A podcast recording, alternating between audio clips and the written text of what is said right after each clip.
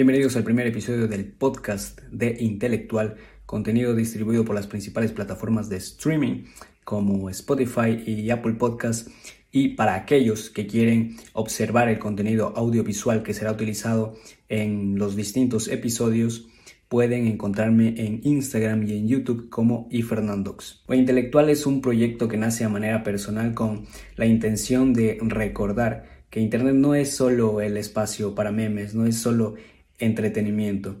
Que no nos olvidemos que Internet es esa ventana al conocimiento, al fácil acceso de información, al aprendizaje. Ahora bien, no podemos empezar el podcast sin siquiera mencionar el porqué del nombre. Intelectual. Bueno, ¿qué es ser un intelectual? Básicamente el que defiende una idea, el que se cuestiona y ve más allá.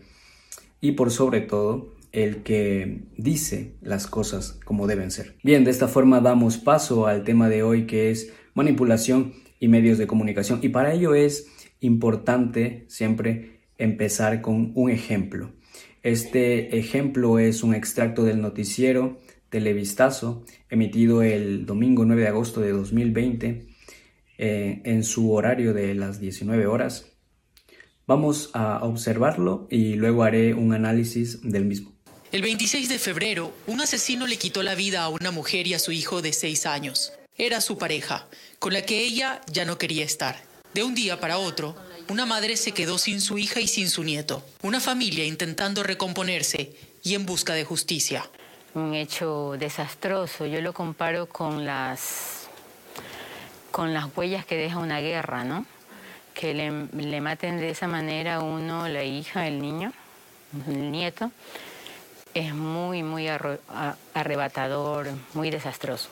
Patricia lleva cinco meses en busca de la verdad, sorteando los obstáculos de un sistema judicial que también se maneja bajo prejuicios machistas. La periodista dice que el sistema judicial se maneja bajo prejuicios machistas.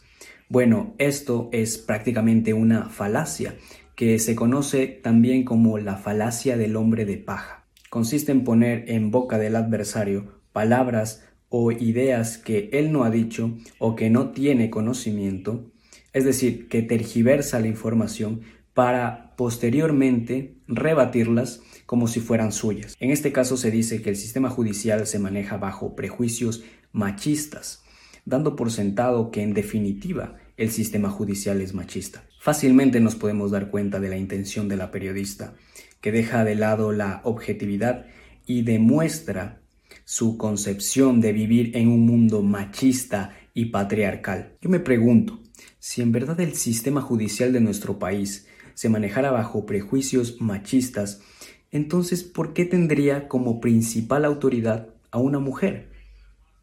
Pero bueno, entonces ¿por qué razón no se resuelven los casos de las mujeres asesinadas?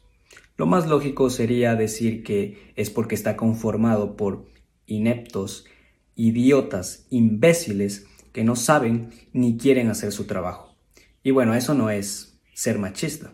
Retomando lo anterior, por supuesto, el espectador desprevenido va a tomar esta falacia como verdadera, dándole la razón a la periodista, siendo aquí cuando el televidente concluye que lo que ha dicho la periodista es lógico y razonable. Hasta julio, 57 mujeres han sido asesinadas por el simple hecho de ser mujeres.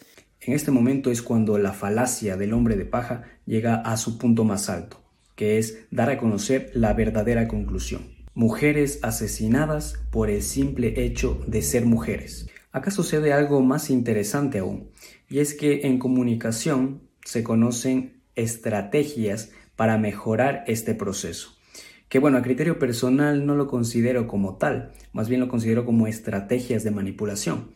Estoy hablando del priming, el primado, y el framing, el enmarcado. El priming es ese efecto inconsciente en la respuesta a un estímulo condicionado con anterioridad, es decir, estimular para condicionar respuestas posteriores. Y el framing es enmarcado. Los medios no reproducen la realidad porque recortan la misma. Demuestran algo que sea cierto, pero nunca la verdad completa. Regresemos entonces a lo que dijo la periodista. Mujeres asesinadas, cierto. Por el hecho de ser mujeres, falso. Esta es la estrategia de manipulación, el framing, que es mostrarte un pedazo de la realidad que en primera instancia es cierto, pero que no es la verdad absoluta. Para empezar, no se puede generalizar de esa manera. Primero, porque no es una causa científica. Segundo, porque yo ni nadie ha visto salir a los hombres a la calle y buscar a las mujeres y golpearlas y matarlas solo porque sí. ¿Qué es esto entonces? Es como si regresáramos a la era nazi donde Hitler mataba a los judíos simplemente porque los consideraba aptos para ser erradicados. ¿Qué significa que nosotros los hombres somos Hitler y que las mujeres son los judíos y salimos a las calles a golpearlas, a matarlas, solo porque sí? Así o más ridículo. Lo que sí hay es causas que se deberían analizar pero que no se hace porque se reduce a una cuestión ideológica de guerra de sexos. Sin embargo, ese es el discurso oficial que no da ningún resultado porque arranca de premisas que son falsas. Pero ¿qué pasa si ponemos la lupa sobre estos actos violentos? Ah, llegaremos a causales que nos harán entender el por qué el hombre asesina a la mujer. Bueno, violencia intrafamiliar, drogadicción, alcoholismo, patologías psiquiátricas, pero claro, no lo dicen porque les gustan las ideologías y lo más fácil es decir, es el machismo, es el patriarcado. Bueno, y esto es algo que si no se analiza, no se ve, no es evidente a primera vista. Y esto es lo que buscan básicamente los medios de comunicación. Esto es desafortunadamente lo que algunos periodistas hacen, que es implantar sus ideologías. Bueno, con esto llegamos al final del episodio. Recuerda que si quieres estar al pendiente de más contenido, puedes seguir al podcast en Spotify, Apple Podcast, en Instagram y en YouTube. Hasta la próxima.